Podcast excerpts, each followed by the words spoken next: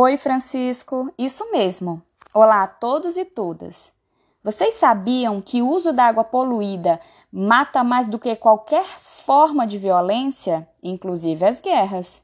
Foi o que revelou o estudo Água Doente da Organização das Nações Unidas, ONU, de 2019.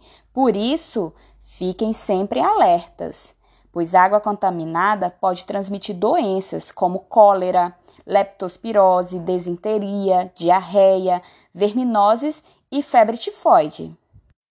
Para nos proteger, proteger nossa família e nossa comunidade, vamos conhecer ideias simples e úteis que ajudam a praticar o uso consciente da água, prevenir doenças e melhorar a qualidade da nossa água.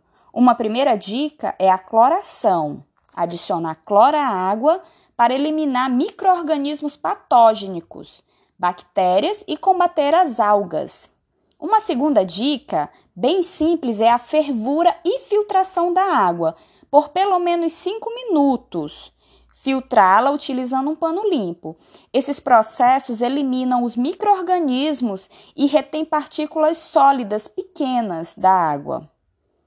Outra dica é a decantação, deixar a água parada em um recipiente por muitas horas, o que permite que partículas mais pesadas se depositem no fundo. Quanto mais tempo reservada, melhor será o resultado. Também podemos realizar a limpeza e higienização dos nossos reservatórios de água.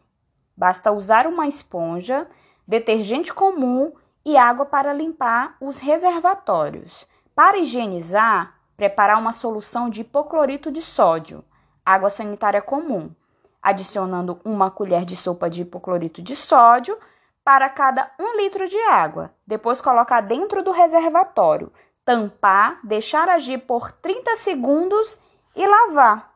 Uma outra dica simples é lavar as mãos. Lavar as mãos com água e sabão é um ato simples de higienização que elimina microorganismo e previne várias doenças. Um bem tão precioso tem que ser preservado. Para isso, temos algumas dicas sobre o uso consciente da água. Vejam só: mantenham a torneira fechada ao escovar os dentes, ao tomar banho e ao ensaboar a louça. Use o balde e um pano para limpar o carro. Use um balde e um pano para limpar o carro. Aproveite a água da lavagem de roupas para lavar pisos e calçadas. Se possível, colete a água da chuva para regar plantas e jardins. Verifique sempre se existem vazamentos nas torneiras, chuveiros e encanamentos. Essas atitudes ajudam a gerar economia e evitar desperdício de água.